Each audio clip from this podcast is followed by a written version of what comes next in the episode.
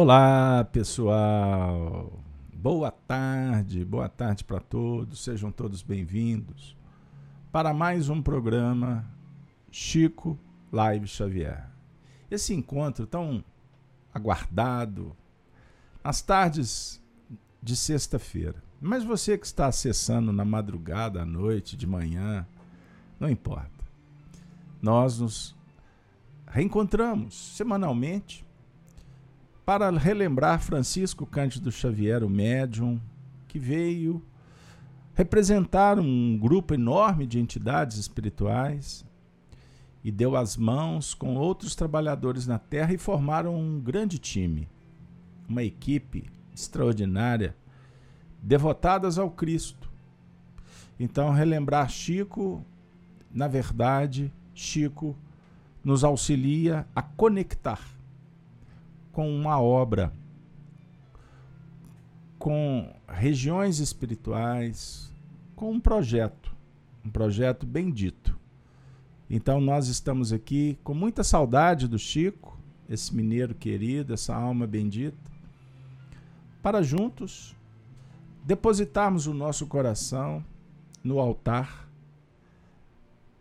da misericórdia, suplicando bênçãos que o Altíssimo os benfeitores, os representantes do Altíssimo venham nos abençoar, conversar, dialogar conosco e nos ensinar a mergulhar dentro para conhecer a si mesmo, dominar e transformar e sairmos pelo mundo para ser, semeando o bem. Iniciamos o nosso encontro abraçando a Neuza, a Regina, a Josélia, a Gláucia, o Emerson, a Bernadette, olha aí o pessoal, a Lúcia, a Monchorherder, desculpa se eu não pronunciei correto. A Lúcia, falei da Simone, vamos abraçar também o Márcio, obrigado Márcio, Petrópolis, a Helena do Rio Grande do Sul, não é? Tem a turma de BH, tem a turma da Alemanha, temos aqui a Margarida, ei Margarida, temos a Iracema, Carlos Magalhães de Sertãozinho, São Paulo. Ei Carlos, obrigado hein, irmão. Mandamos uma mensagem aí respondendo a mensagem sua, espero que tenha atendido. A Marisa, grande Marisa, cuida aí dos brasileiros na Alemanha, hein Marisa? O Márcio Ricardo, enfim, todos.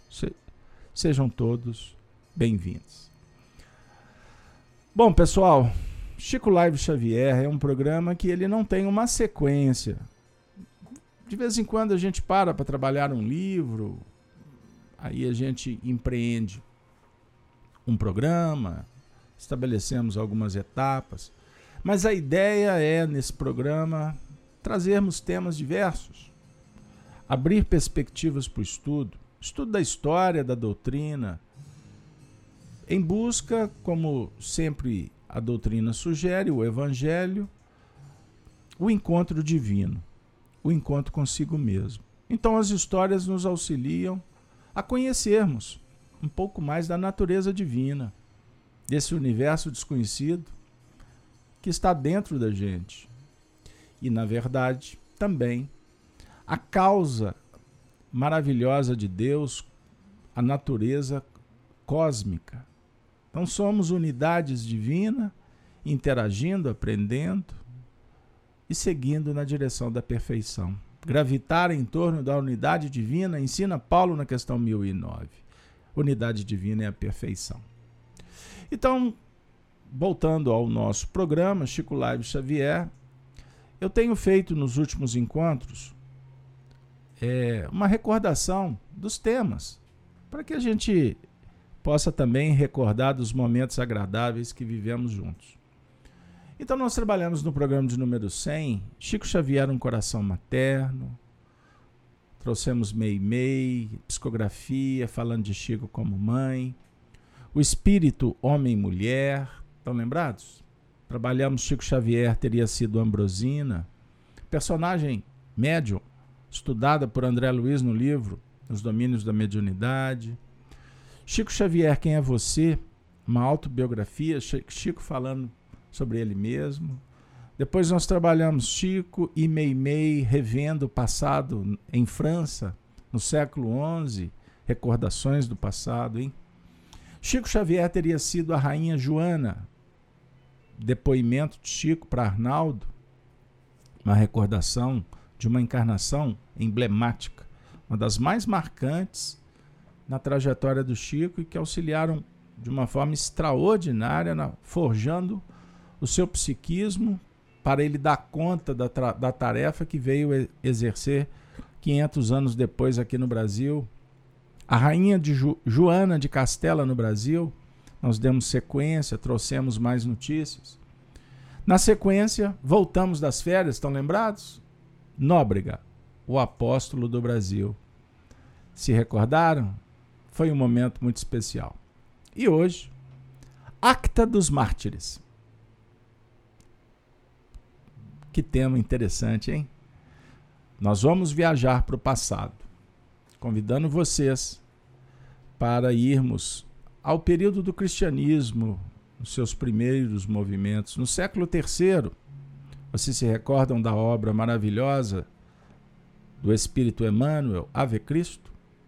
Pois bem, que conta a história dos cristãos, daquele momento de testemunhos de martírio, século III quando nós vamos encontrar as personalidades de Basílio, afinador de instrumento, o cristão, que era Emmanuel. Tinha uma menina, a filha, uma moça, Lívia, Chico Xavier. Nós vamos encontrar Arnaldo Rocha na personalidade Tassiano. Tinha uma filhinha de nome Blandina, a nossa querida Meimei. Vamos encontrar Bezerra de Menezes, Eurípides Barçanufo, e muitos personagens que ficaram conhecidos no movimento espírita naquele período. Período que foi muito importante para a história do cristianismo. Na região de Lyon, Lyon, onde nasceu Kardec, muitos séculos à frente.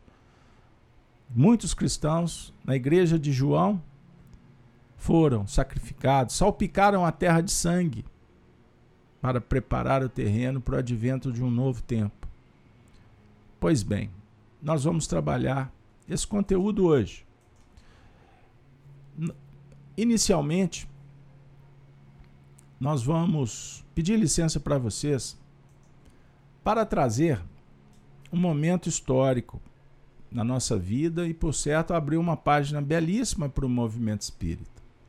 Estou disponibilizando aqui a capa de meu livro, parceria com Arnaldo Rocha, Chico Xavier. Diálogos e recordações. Estou mostrando a capa contra a capa, a orelha, a arte que foi para a gráfica. Quem se interessar, editora O Clarim, vocês compram na Amazon, direto na editora, enfim. É, uma, é a obra que marcou um período muito importante na minha vida, quando tive a oportunidade de conhecer, de de reconhecer e de trabalhar junto com ele, Arnaldo Rocha. Aqui disponibilizo uma foto do dia 24 de junho do ano de 2006, quando lançamos o livro na sede da União Espírita Mineira. Um momento que mexe muito com a minha memória. E eu vou pedir licença para que vocês possam acompanhar hoje um momento muito especial de um diálogo. Eu e o Arnaldo conversávamos sobre esse período do cristianismo, seus os mártires. Ele me contava os bastidores do livro Ave Cristo. Ele acompanhou a psicografia do trabalho e eu tive a honra de ter nas minhas mãos durante alguns anos, guardando os originais da obra, da psicografia. Papel amarelinho, a letrinha bonitinha do Chico. E a gente sentia as fragrâncias, os perfumes de rosas naquele material. Pois bem, há muitas histórias contadas no meu livro e muitas outras que ficaram guardadas no meu coração. Mas eu vou reproduzir, pedindo licença para vocês, um momento especial dos nossos diálogos. Eu escrevi assim: Retomando a exposição, o amigo dos diálogos e recordações, Arnaldo Rocha, apontou-nos novos horizontes que, consequentemente, ampliaram a bela temática. Arnaldo disse assim: Meu amigo, no mesmo instante em que o ambiente se transformou num tesouro de espiritualidade, ao contrário da negativa narrada anteriormente, aceitei e me entreguei ao labor de dialogar com os irmãos desencarnados em sofrimento. Através da confiança em mim depositada pelos benfeitores espirituais, costumo afirmar que é a única coisa que aprendi a fazer em doutrina espírita. Recordo-me do dia em que Emmanuel assim se expressou ao meu coração. Através da psicofonia de Chico. Abrace, Arnaldo, essa tarefa como sendo a mais importante de sua vida. Devemos trabalhar pelo Evangelho, ofertando o melhor de nós, concedendo o tempo devido, apagando-nos para que Ele, o Cristo, cresça em amor e verdade sempre. Com esse ensinamento, busquei inspiração para tantos momentos que vivi nesses quase 60 anos de Espiritismo e ele falava comigo, dialogando com os espíritos. Um dos pontos que mais sensibilizaram esse pobre coração para levar a tarefa a efeito foi a entrega dos cristãos primitivos no trabalho do Cristo, mesmo em martírios sangrentos. As lições são irretocáveis pois os testemunhos aconteceram naturalmente com vistas a fazer luz interior. O contrário se deu durante mais de dois milênios, quando, estagiando como profitentes nas religiões tradicionais, buscávamos as luzes inebriantes e os aplausos entorpecentes distanciando-nos cada vez mais da genuína simplicidade cristã. Temos muitos exemplos registrados na história do cristianismo que deveriam ser estudados nas comunidades de todas as religiões. Um belo exemplo foi o primeiro e mais marcante martírio de todos, o de Estevão, que, amparado por Jesus no momento extremo, pede perdão para Saulo de Tarso, seu algoz. Conforme a narrativa de Emmanuel no livro Paulo e Estevão. Eu disse para vocês que a viagem ia ser muito interessante. E a expectativa é que pudéssemos abrir o coração para recordar desses momentos históricos. Eu vou falar na primeira pessoa com a ideia de compartilhar com vocês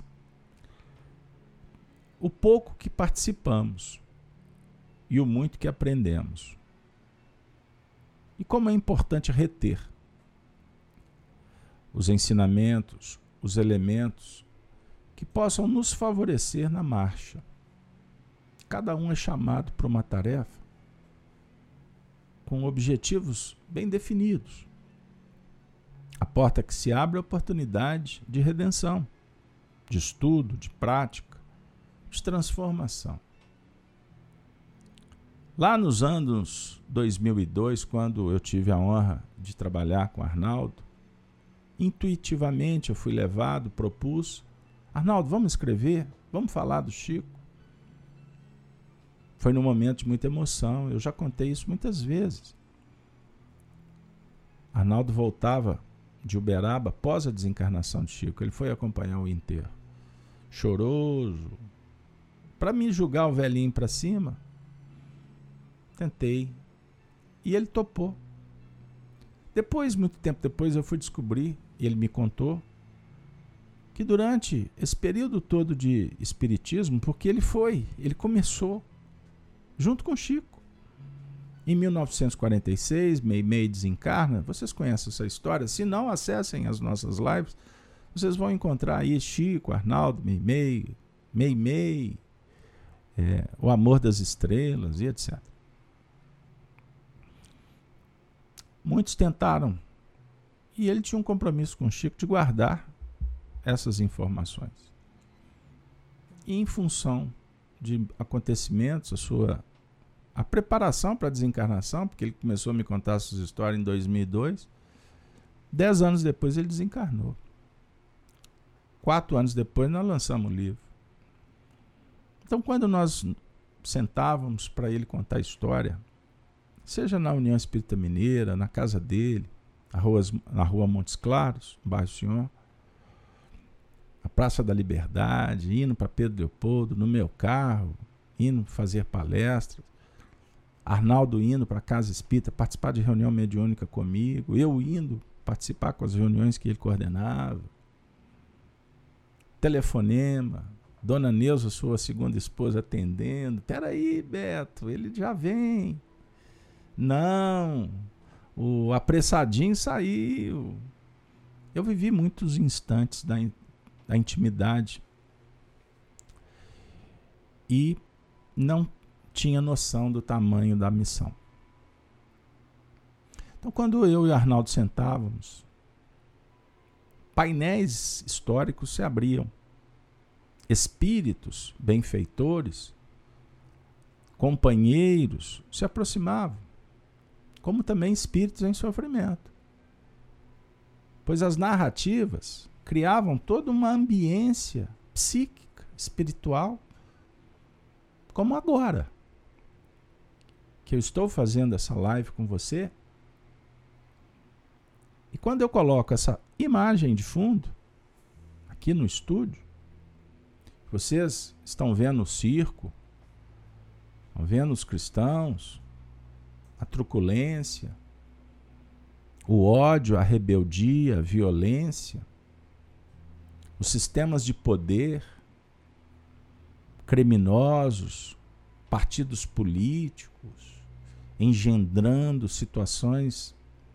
E os cristãos naquele período, como em todos os séculos, sofreram perseguição, pois os cristãos legitimamente considerados, ou seja, aqueles que dão a vida em honra ao Mestre, ao Evangelho, e testemunham no dia a dia com exemplos que marcam. A proposta é que o Cristo nos faça recordar da importância da entrega, do testemunho, da sublimação, pautada na virtude, na justiça. A luz vem ao mundo para tocar corações, para ajudar os homens. Isso é muito importante considerar. E quando o Espiritismo vem ao nosso encontro, ajuizado, organizado, superintendido pelo Cristo, a proposta é que em novas bases, com mais maturidade, a gente pudesse recordar do que aconteceu, do gigantismo dos heróis. E eu gosto de uma professora de filosofia que trabalha muito a questão da diferença entre um herói e um ídolo. Ídolo nós temos muitos, mas o ídolo não representa necessariamente o gigantismo de um herói. E o herói, em filosofia, se agiganta pautado em justiça, em virtude, em sabedoria, em amor. E deixam rastros, marcas, pegadas que não são apagadas jamais. Diferente de um ídolo que tem seus feitos, mas vai cair no esquecimento. Porque são imperfeitos. Traduzem muitas vezes aspectos que admiramos dentro de um circuito de cumplicidade. Associamos-nos a eles pelas imperfeições vaidosas, orgulhosas, egóicas são máscaras que nós colocamos. Que o ego algema, cristaliza, nesse jogo de sedução que nos entregamos com tanta facilidade. Então nós estamos aqui recordando o cristianismo. Arnaldo cita a sua história pessoal quando ele foi convidado por Emmanuel ele tinha o quê? Alguns anos de doutrina. Ele foi convidado para ser coordenador das reuniões. Porque os leles, os coordenadores da época, não estavam conseguindo atender por causa do tempo. Então, era necessário trabalhar um grupo à parte para dialogar com os espíritos. Cuidar de almas presas no tempo, necessitadas de esclarecimento. Porque muitos espíritos ficam vinculados às histórias pregressas. Tem espírito que está vinculado lá à escravidão. A escravidão aqui no Brasil, a escravidão em Roma. Tem espírito ainda vivendo os aspectos da Inquisição em Espanha, do século XV. Tem espíritos vibrando nas faixas dos problemas acarretados na noite de São Bartolomeu, agosto de 1572. Estou dando aqui algumas datas só para a gente fazer uma repaginação. Então, o trabalho do esclarecimento pelo Evangelho costuma ser muito mais para desencarnado do que para encarnado. As nossas lives têm pouca procura. Mas por quê? porque não estamos interessados com o glamour. Não temos competência para arrebanhar a massa. Aqui não tem espetáculo midiático com notícias que encantam o povo, que adora um like. Nós não vamos aqui trazer nenhuma notícia diferente das que nós conhecemos. Por quê? No burburinho, na agitação, na grande movimentação, a gente não consegue perceber o que, que é o essencial. A gente não dialoga consigo mesmo. E a gente não favorece, inclusive, para que a espiritualidade possa auxiliar até aqueles que estão próximos, o ambiente que frequentamos. Então, quando nós oramos, nós estamos trabalhando alterações emocionais, químicas, porque tem repercussão fisiológica. Mas também a gente modifica as irradiações, as vibrações, e isso contagia. Você pode, se transformando num cristão, na acepção da palavra, não por veste, por apresentação social, mas por viver a causa, a verdade, o amor, você pode se tornar instrumento para convencer ou para influenciar, fica melhor. Até os espíritos a pensarem no Cristo. Veja esse mundo difícil, esses tempos que muitas vezes se apresentam como sombra que nós estamos passando por eles. Qual que é a ideia das trevas? É criar dúvida, medo. É descolar as pessoas delas mesmas. Então, entretenimento não dá dinheiro só na terra, não. Ele é meta de fora. lá do astral. E confundindo, desinformando, a gente cria um buraco. A gente cria uma ruptura. E tudo se torna mais difícil. Desculpem. A gente nós somos instrumentos e temos que aproveitar os elementos, porque o que eu estou falando aqui não estava no script. Mas por certo tem a sua valia. Espero que sim. Para mim está tendo. Eu tenho que conversar com você, eu tenho que fazer com que essa live seja agradável, é, é certo. Mas nem sempre a verdade agrada. Compreenderam? E em nível de evangelho, é preferível que não agrade muito. Mas que possa dizer o que tem que dizer. Porque se a gente não despertar, tudo fica tardio. A vida desqualificada. Então, nesses momentos que Jesus nos conclama para o trabalho, observemos. Nós estamos sendo envolvidos pelas vibrações sacrossantas do bem. Lá atrás, o Arnaldo foi chamado, foi trabalhar e vem nos contar nesse, nesse pequeno detalhe aqui, nessa passagem, aspectos que transformaram sua vida. Pois bem, gente, o capítulo do livro é longo, eu resolvi trazer um trecho. Nesse período em que dialogávamos, muitos assuntos similares, ou dentro daquela ideia da sincronicidade, eu gosto dessa expressão. Nós fomos visitados, nós fomos presenteados com muitos trabalhos naquele período. Então, pessoas amigas é, que militavam conosco no Grupo Emmanuel, na União Espírita Mineira, eu trabalhava no Grupo Verne. Então recebíamos muitos presentes. Interessante. Até que chegou em nossas mãos a chamada Acta dos Mártires. Uma equipe aqui de Belo Horizonte trabalhava com pesquisas em torno da obra de Emmanuel.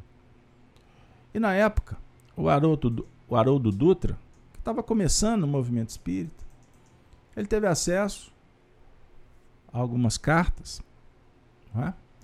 e traduziu é, provindas da igreja de Lyon no século IV. Escritas estavam em grego. Cartas endereçadas à igreja, às igrejas da Ásia. Na época, o Haroldo me procurou e me ofereceu. E nós resolvemos publicar no livro. Trata-se do testemunho do, de alguns dos cristãos, dos mais conhecidos, que acabaram se tornando santos na igreja, alguns deles. A história da igreja católica.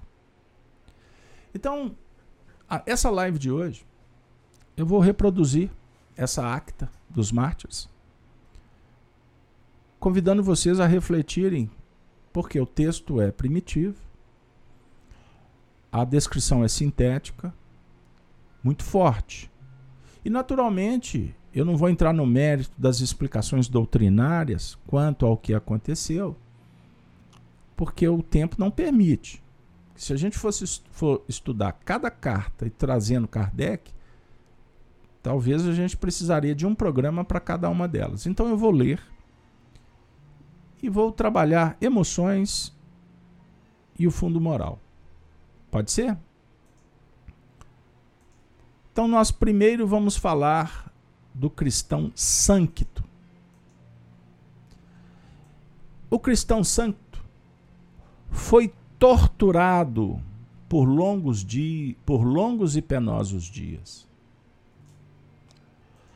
Seus torturadores queriam dele nomes, lugares, indicações que os levassem a outros cristãos. Entretanto, tudo que ouviram de sua boca foi a declaração em latim: Sou cristão. Como os açoites e ferros não surtiram os efeitos desejados? Foram-lhe aplicadas chapas de cobre em brasa sobre os membros, de tal forma que o seu corpo praticamente perdeu a forma humana. Mesmo assim, em nada fraquejou. Após alguns dias, os algozes resolveram recomeçar as torturas de seu ponto inicial. Surpreendentemente, as novas aflições pareceram devolver a Santo sua forma física e a recuperação dos movimentos de seus membros. Para os torturadores, o fraquejar ou a morte dele assustaria profundamente os demais cristãos. No entanto, nada disso sucedeu.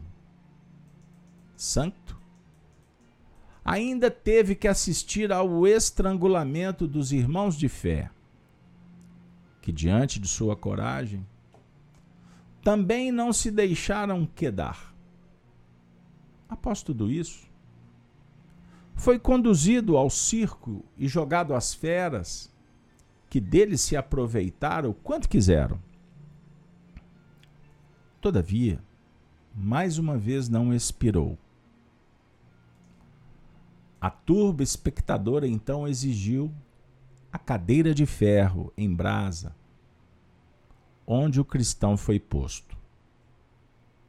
Por fim, sem que exclamasse um gemido sequer, conservando ainda um semblante de fé que tanto impressionava a quantos o vissem.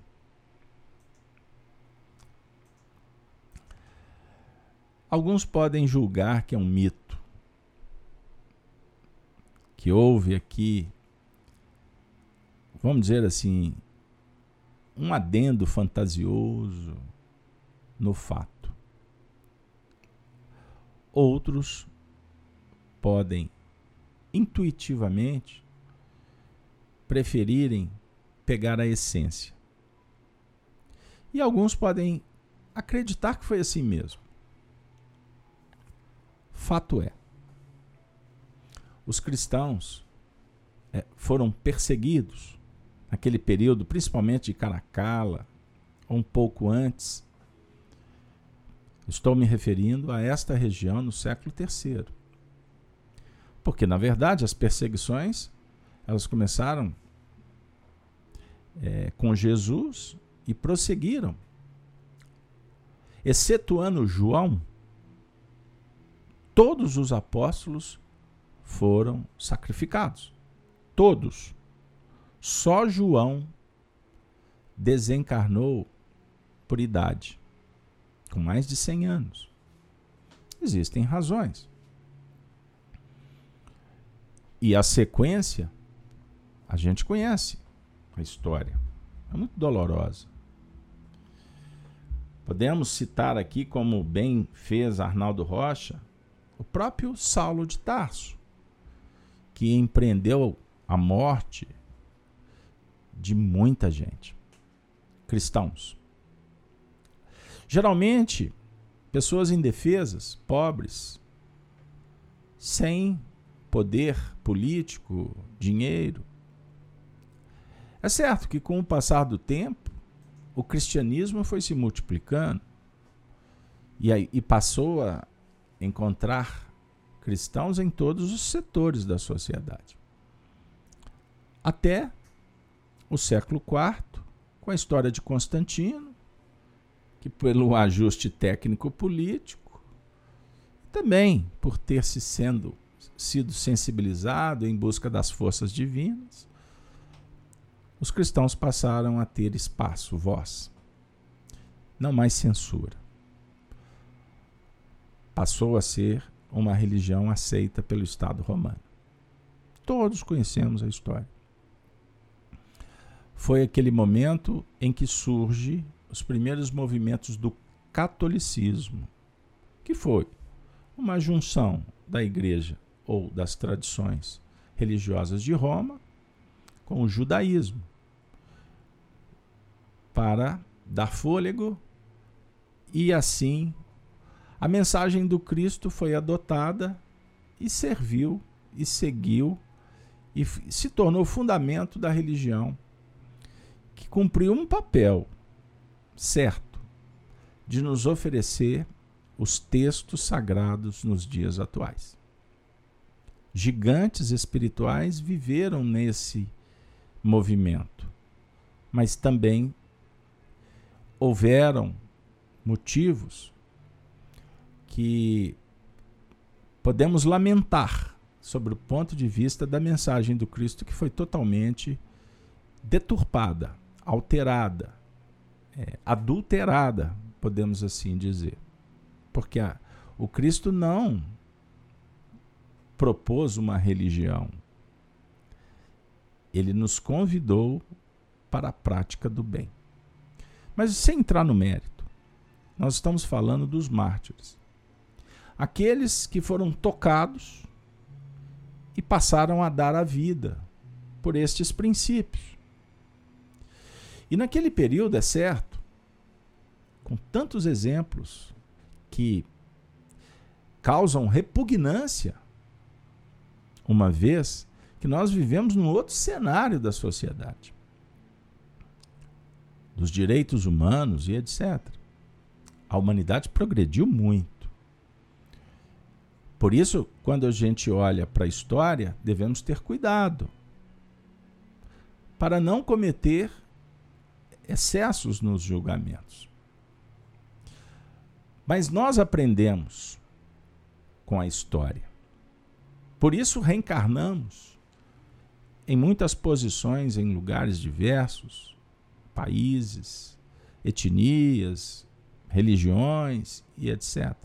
estamos construindo e chegamos aqui agora. Então hoje a gente olha para o que está acontecendo em torno no momento histórico que vivemos e sentimos de alguma forma repugnância. Conferimos que temos muito que, que melhorar. Muito quanto sociedade. Vocês concordam comigo? Pois nós vivemos numa sociedade em decadência. Sentimos o mundo ruir ao nosso redor sem compreender porque existem pessoas aplaudindo. Nas ruas caminhamos em meio ao lixo. Em casa sentimos medo, ainda que cercados por muitos por muros altos e arames farpados, cercas elétricas. E nos dias atuais, pleno século XXI, ainda perguntamos: afinal, aonde vamos parar? Em que mundo vivemos? Então, nós estamos fazendo uma live, estudando o Espiritismo, para entender o movimento que está acontecendo, à luz da doutrina espírita. Por isso nós estamos olhando para o passado para aprender com essa história. E estes gigantes da fé deram testemunhos extraordinários. Eles não abriram mão. A história do Sancto está falando de pressão para que ele pudesse entregar, delatar, apontar onde estavam os cristãos, quem eram eles? Para serem também mortos. E o que tocava o coração dos romanos, os perseguidores nesse contexto, era a firmeza de propósito, não arredavam pé. Eles confiavam no Cristo e entregavam a própria vida, apoiados na teoria, no sentimento que seus corações projetavam para o diálogo com a vida futura. Pois a mensagem do Cristo se apoia na vida futura. O materialista não entende, porque ele não sente. O ateísta quer revolucionar, quer fazer com que as coisas aconteçam para que ele goze a vida, que ele aproveite ao máximo, em detrimento do outro, porque não tem lei moral. Existe uma lei social que um bom advogado, um bom jurista aí resolve com um bom dinheiro, não é assim? Ou não? O que, que vocês acham? Sob o ponto de vista espiritual, qual podemos mensurar o percentual da sociedade que está interessada em ter paz de consciência? Ou ter paz no bolso, na conta bancária, para poder viajar, aproveitar, vestir os melhores ternos, vestidos, viajar pelo mundo, né? sem gastar nenhum tostão, como afirma a música do Paralamas? Sem gastar, sem sofrer, gozar, gozar. Estamos interessados na vida futura? Por isso é que o projeto de poder dos materialistas, dos hedonistas, dos istas, sejam quais forem, é destruir a moral. A moral espiritual, criar impedimento para que os, para que os seres se conectem consigo mesmo. No diálogo da esperança, da construção, do respeito, da bondade todo mundo torcendo no mesmo sentido. Não é assim que tem acontecido. Por isso é que a sensação que vivemos nos dias atuais é que está tudo perdido. Então, em Espiritismo, nós vamos olhar para o passado e tentar refletir no porquê que o Sancto foi até a frente. Ele era representante de um grupo, mas ele também confirmava para sua própria consciência o que ele assumiu antes. Agora eu vou trazer Átalo de Pérgamo. Podemos aí? Topam? Vamos mais um? O que, que aconteceu com ele, resumidamente? Foi outro cristão que a todos impressionou por sua grande demonstração de fé. O povo pagão exigia sua presença no anfiteatro, devido ao fato dele ser muito conhecido e por ser romano. A turba, a turba querendo ver o mártir, o sacrifício de uma alma, de um ser humano. Após ser exibido ao povo de maneira humilhante, foi levado ao cárcere, torturado com todo tipo de instrumento de suplício, para finalmente, após alguns dias, ser novamente conduzido ao pátio, onde foi, por último, posto na cadeira de ferro fervente, objeto de martírio que a plebe adorava, o povo adorava. Onde enquanto era queimado juntamente com outros impressionantes ou com outro impressionante cristão, Alexandre, que também não soltou um gemido sequer durante o mesmo ritual de dor a que foi submetido. Exclamou a viva voz em latim: Vede, devorar homens é o que fazeis nós, porém, não somos antropófagos e não praticamos crime algum. Interrogado pelos algozes, ainda sobre o nome de Deus, replicou: Deus não tem nome. Deus não tem nome. Como nome tem os homens? Corrompidos, egóicos, iludidos, indiferentes ou revoltados, promovendo revolta, intolerância. Pessoal, vamos, vamos pensar, vamos refletir. Uma turba. Pensem numa arena lotada, espectadores brigavam por lugares para o divertimento. E aqui o texto afirma que estes expectantes adoravam ver os torturados passarem pela cadeia de ferro, ferro numa pele. Pense nisso. A humanidade melhorou muito, melhorou. Pelo menos hoje em dia, supostamente xingam apenas a mãe do juiz ou adversário. Pessoal, melhoramos muito. Mas, contudo, todavia, porém, tudo que desagrada hoje a população, que muitas vezes se sente indignada ou vitimada, observem como que o processo de retorno dentro da lei de semeadura e colheita bate a nossa porta muito mais do que imaginamos. Isso se dá no dia a dia. Por quê? Por quê que existe miséria no mundo? É só por culpa de poderosos, de líderes, que é certo, grande maioria pensam só em si mesmo. Vocês já imaginaram a riqueza do Vaticano sendo distribuída, vacinando, alimentando, protegendo pobres?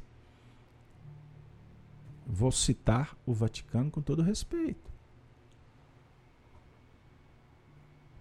Pois representam as religiões endinheiradas, aonde os sacerdotes que poderiam estar envolvidos com o sofrimento, no diálogo da caridade, se interessam tanto quanto o poder, a fama, o glamour, quanto aqueles que são acusados como corruptos, como líderes.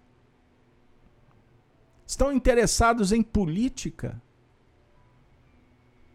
E eles foram chamados para dialogar com as pessoas em sofrimento e tratar do reino da esperança, que é o reino de Deus. Perceberam? Vocês já ouviram aquela história, cada um no seu quadrado? Ah, mas somos cidadãos, vivemos em sociedade pautada no materialismo, que tem os ismos, que tem os setores, os partidos. E nesse mundo confuso dos dias atuais, qualquer um que levantar o dedo, que abrir a boca, para convidar as pessoas a olharem para dentro de si e se renovarem, cuidarem da espiritualidade, são rechaçadas. São colocadas é, setorizadas em ambientes considerados rotulados como de partido YZ. Sabe por quê? Porque a massa, a turba, continua se movimentando quanto movimentávamos lá atrás, vibrando com a dor do outro, não é o mesmo que um político no mundo que pega uma verba pública que poderia investir na saúde, no num hospital, mas prefere promover as arruaças que fazem barulho, criando entretenimento por aí, para serem considerados heróis ou ídolos desviando verbas. Então, observem como a coisa é confusa. Se não tivermos cuidado, se não estivermos firmes nos princípios que estamos abraçando, a marcha confusionista, ela consome, ela atropela. E daqui a pouco você vai estar duvidando de você mesmo. Daqui a pouco você está colocando em xeque, você está questionando o que é o óbvio, a justiça divina. E Jesus, numa linguagem atual, representa uma religião envelhecida, que não tem espaço. Qual Jesus? Qual mensagem? Que confusão é essa? Perceber? Deus não tem nome. O indivíduo, pensem aí, ele estava sendo levado à morte, mas não era uma morte instantânea. Ele estava passando por um processo de dilapidação moral, física. E ele se mantinha firme. Ele não negociou. Ele não abriu conversa com a imperfeição. Ele não gastou tempo querendo convencer quem quer que seja. Porque, pessoal, verdade com V maiúsculo tem mil facetas. Então nós vamos nos aproximando da verdade a partir do momento que o seu coração está sensibilizado, a sua mente está interessada em aprender. A grande massa não quer demonstrar, nem demonstrar interesse em aprender. Por isso é que eu bato na tecla todos os estudos. Vivemos na era da certeza do achismo. E isso é tão, tão potente, é um ópio tão inebriante, que ele confunde e o óbvio passa a ser pseudo-verdade, fake news, palavra de ordem dos dias por aí. Não, tem uma outra agora, negativismo. o negativismo. Você sabe o que, que nós encontramos? Vou dividir com vocês. Eu fiz uma live, está no, no canal Gênesis. Eu dialoguei com a parábola da figueira estéreo quarta-feira última. Eu repliquei o pensamento de Caibá Schutel, que está contido no livro Parábolas e Ensinos de Jesus, o comentário dele. Eu fui fazer a palestra, pedi espaço para a direção e falei assim: olha, quem vai fazer a palestra hoje é Caibá Schutel. Eu li o texto. Obviamente, adaptei, interpretei. Caibá Schutel usa uma expressão. Ele fala sobre a esterilidade toda a esterilidade é um diálogo perfeito com o egoísmo, que é a negação da providência divina. Então, quando alguém falar para vocês, é uma sugestão. Quando alguém utilizar a palavra negativismo, lembre do Caibachuta. Negativismo, na essência, é negar Deus as leis divinas e causar esterilidade nos sentimentos nobres. É impedir a vida. É criar rupturas e muros que impeçam o voo da alma, a libertação do espírito. Diferente disso, como dizia Arnaldo Rocha, parafraseando Chico Anísio, churumela. Fora disso, é pura churumela. É conversa para boi dormir. É narrativa que pode enganar a massa, mas não toca, não chega perto do coração do cristão que está em sintonia com a luz. Na sequência, o martírio do fundador da igreja de Lyon, Policarpo. Policarpo. Vamos lá, porque o tempo está tá caminhando. É outro fato que marcou a trajetória dos cristãos primitivos pela demonstração de fé, em virtude das manifestações espirituais que o cercavam após um sonho em que vira seu travesseiro em chamas, Policarpo deduziu e anunciou que seria martirizado em breve, em uma fogueira. Com efeito, passado alguns dias, é levado pelas autoridades romanas, que muito se impressionaram com a gentileza, cordialidade e grandeza de caráter daquele velho senhor, para ser interrogado e concitado a negar, a negar Jesus. Porém, na entrada do teatro, o cristão ouviu uma voz do céu, do mundo espiritual, a lhe dizer: Sê forte, Policarpo. Sê homem. Meu Deus. Sê homem. Seja humano atinge o clímax da humanidade. Virtude, sabedoria e bondade. Ser homem, Policarpo. Não está dizendo seja anjo, seja forte, humano, no seu sentido truculência, no seu sentido de. Não, ser humano, virtuoso. Aliás, a palavra virtuoso ou virtuosa, a palavra virtuoso ou virtuosa, vou brincar com a palavra? Você hoje é considerado antiquado. Para alguns, conservador. Aliás, a palavra conservador também está esvaziada como a maioria das. Existe uma confusão generalizada.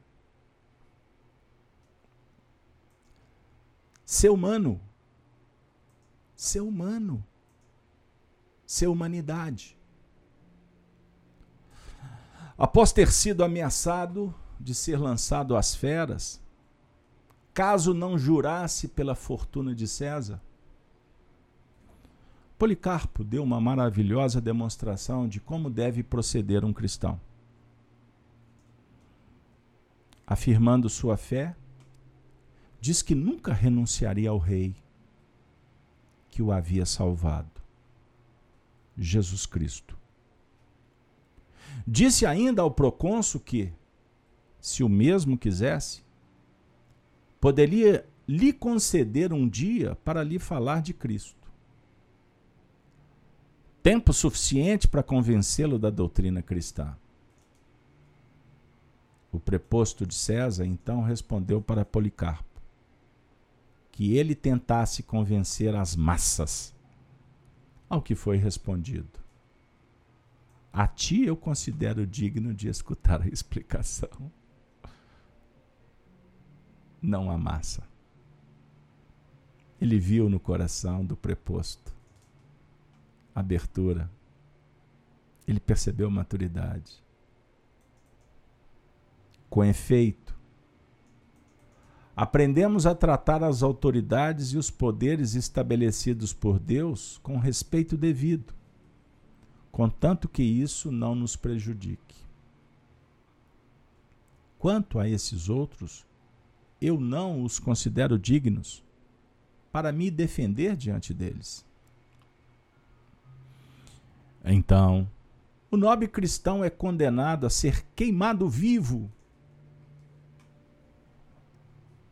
Uma vez colocado na fogueira, recusou-se a ser pregado no poste, alegando que Deus lhe daria forças para suportar o suplício sem fugir. Sendo então amarrado. Com o fogo aceso, novo prodígio pôde ser testemunhado.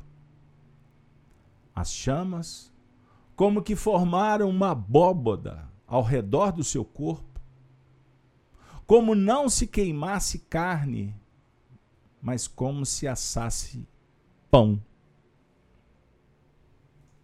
Além disso, um cheiro de perfume impregnou todo o local, advindo do corpo do Marte. Impressionados, os algozes resolveram aplicar um golpe de misericórdia através de um punhal. E segundo os registros da ferida, jorrou tanto sangue que o fogo se apagou.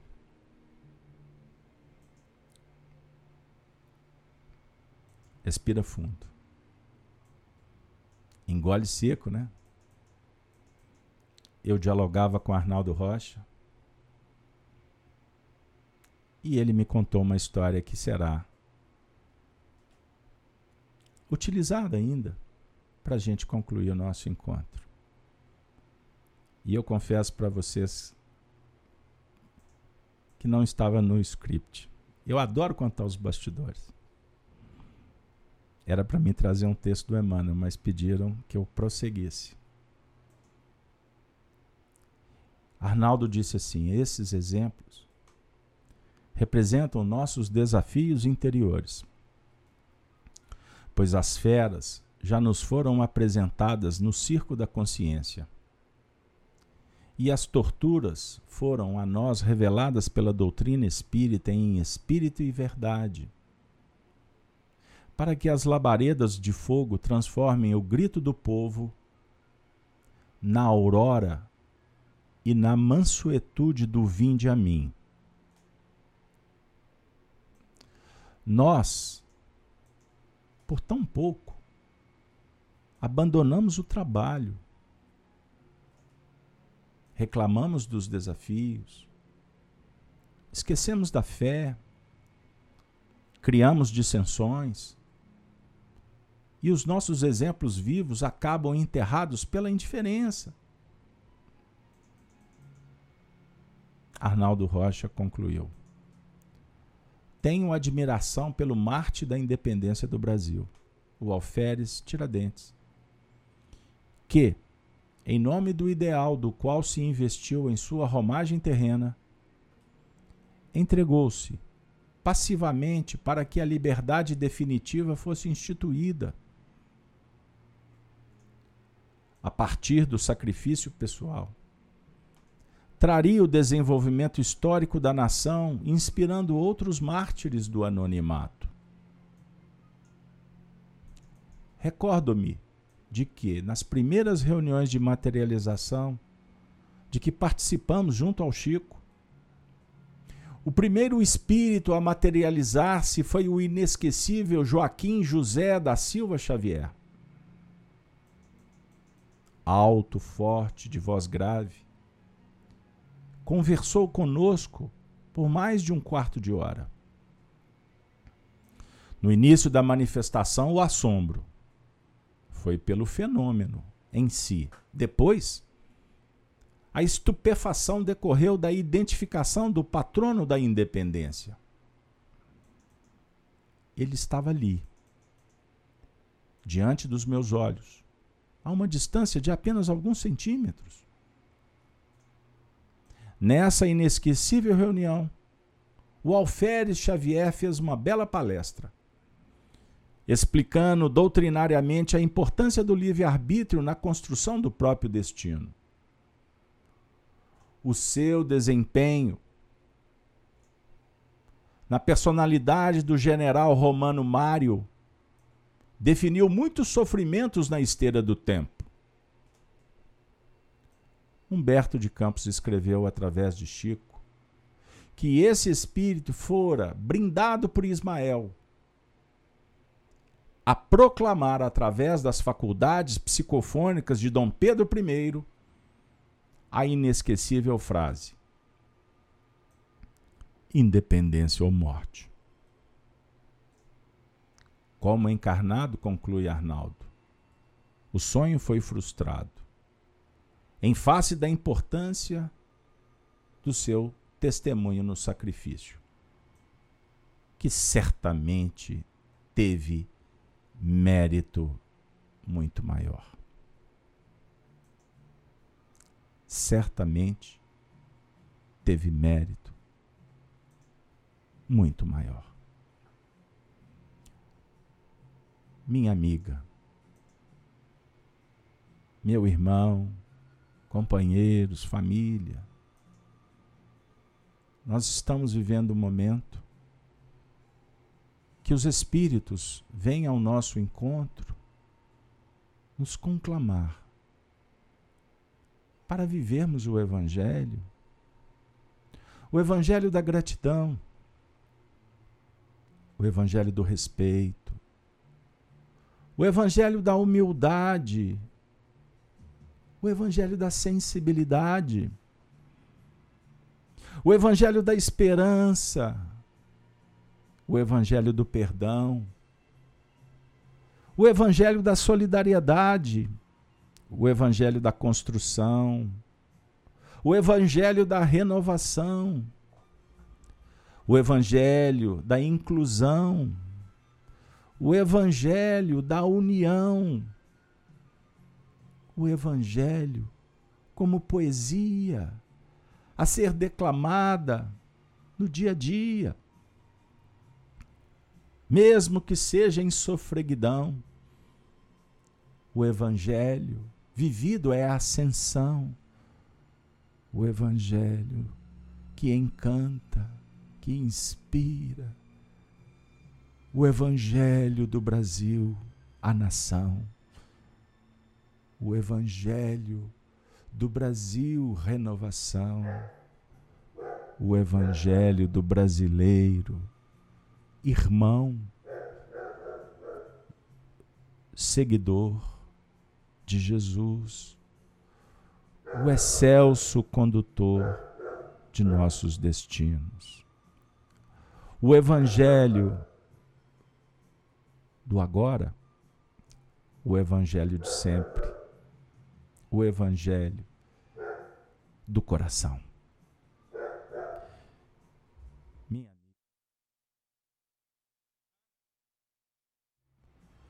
Minha amiga, meu amigo, Oremos. Oremos pelos mártires e aprendamos com eles. Nos testemunhos que nos aguardam no dia a dia, junto à família, junto aos amigos. Que possamos, por onde passar, semear a paz. O bom combate é o que travamos conosco mesmo. Chegou o momento do despertar da consciência, da conexão com Deus. E quanto mais sombrio, árduo, dificultoso for o caminho, méritos se agigantam pela confirmação dos teus princípios, das tuas crenças, aquilo que contamina. Desliga a televisão. Não olhe para o WhatsApp. Não dê, não dê vazão à emoção desgovernada. Acerena-te na oração. Acalma-te. Lembrando que a tempestade chega tem a sua função saneadora, mas ela se vai. E um novo dia vai se abrir como uma aurora de um novo tempo, uma novidade, uma nova humanidade que vai abençoar o passado aprendendo com ele, mas construindo como um gigante que acorda uma nova história. Com soberania. E repito, com altivez moral, pois a verdade é verdade. E os discursos meia-verdade, pseudos virtudes, prodigalizados por falsos profetas. Não tem vida própria, não tem fôlego. E vão cair no esquecimento na hora devida. Mas a alma, designada por Deus para vencer a si mesma, pela bondade, caminhará na direção do eterno, respaldada pelo infinito amor de Deus. Que Deus nos abençoe. E que a igreja mental do coração, que foi construída pelos sacrifícios dos mártires, que aprenderam com o sacrifício supremo do Cristo, seja sempre honrada, lembrada em cada momento da nossa trajetória. Minha amiga, meu amigo, com a voz embargada, confesso, chega o um momento em que vamos ter que nos despedir. Agradecendo a espiritualidade por mais um momento de bênçãos, de tratamento, de esclarecimento, de amizade, de alegria, de poesia, de histórias, de renovação. Muito obrigado. Muito obrigado ao patrono do nosso projeto. Muito obrigado à equipe coordenada por esses espíritos que representam Jesus. Especificamente hoje, muito obrigado a Emmanuel, muito obrigado a Chico, muito obrigado a Meimei, muito obrigado a Arnaldo, muito obrigado a tantos corações que nos visitaram. Muito obrigado, Dr. Bezerra de Menezes. E lembrando deles, os cristãos dos primeiros tempos nos despedimos dizendo: Ave Cristo. Os que vão viver para sempre te glorificam e saúdam. Ave, ave, ave seja o seu nome. Até a próxima. Muito obrigado. Que Deus nos abençoe. E eu peço, no final, se inscreva nos nossos canais. Venha conhecer o canal Gênesis da FIAC. Temos Evangelho todas as manhãs. E eu ainda convido vocês para amanhã acompanhar conosco às 7h37 da manhã madrugada de sábado. Bora lá? O que nós vamos estudar?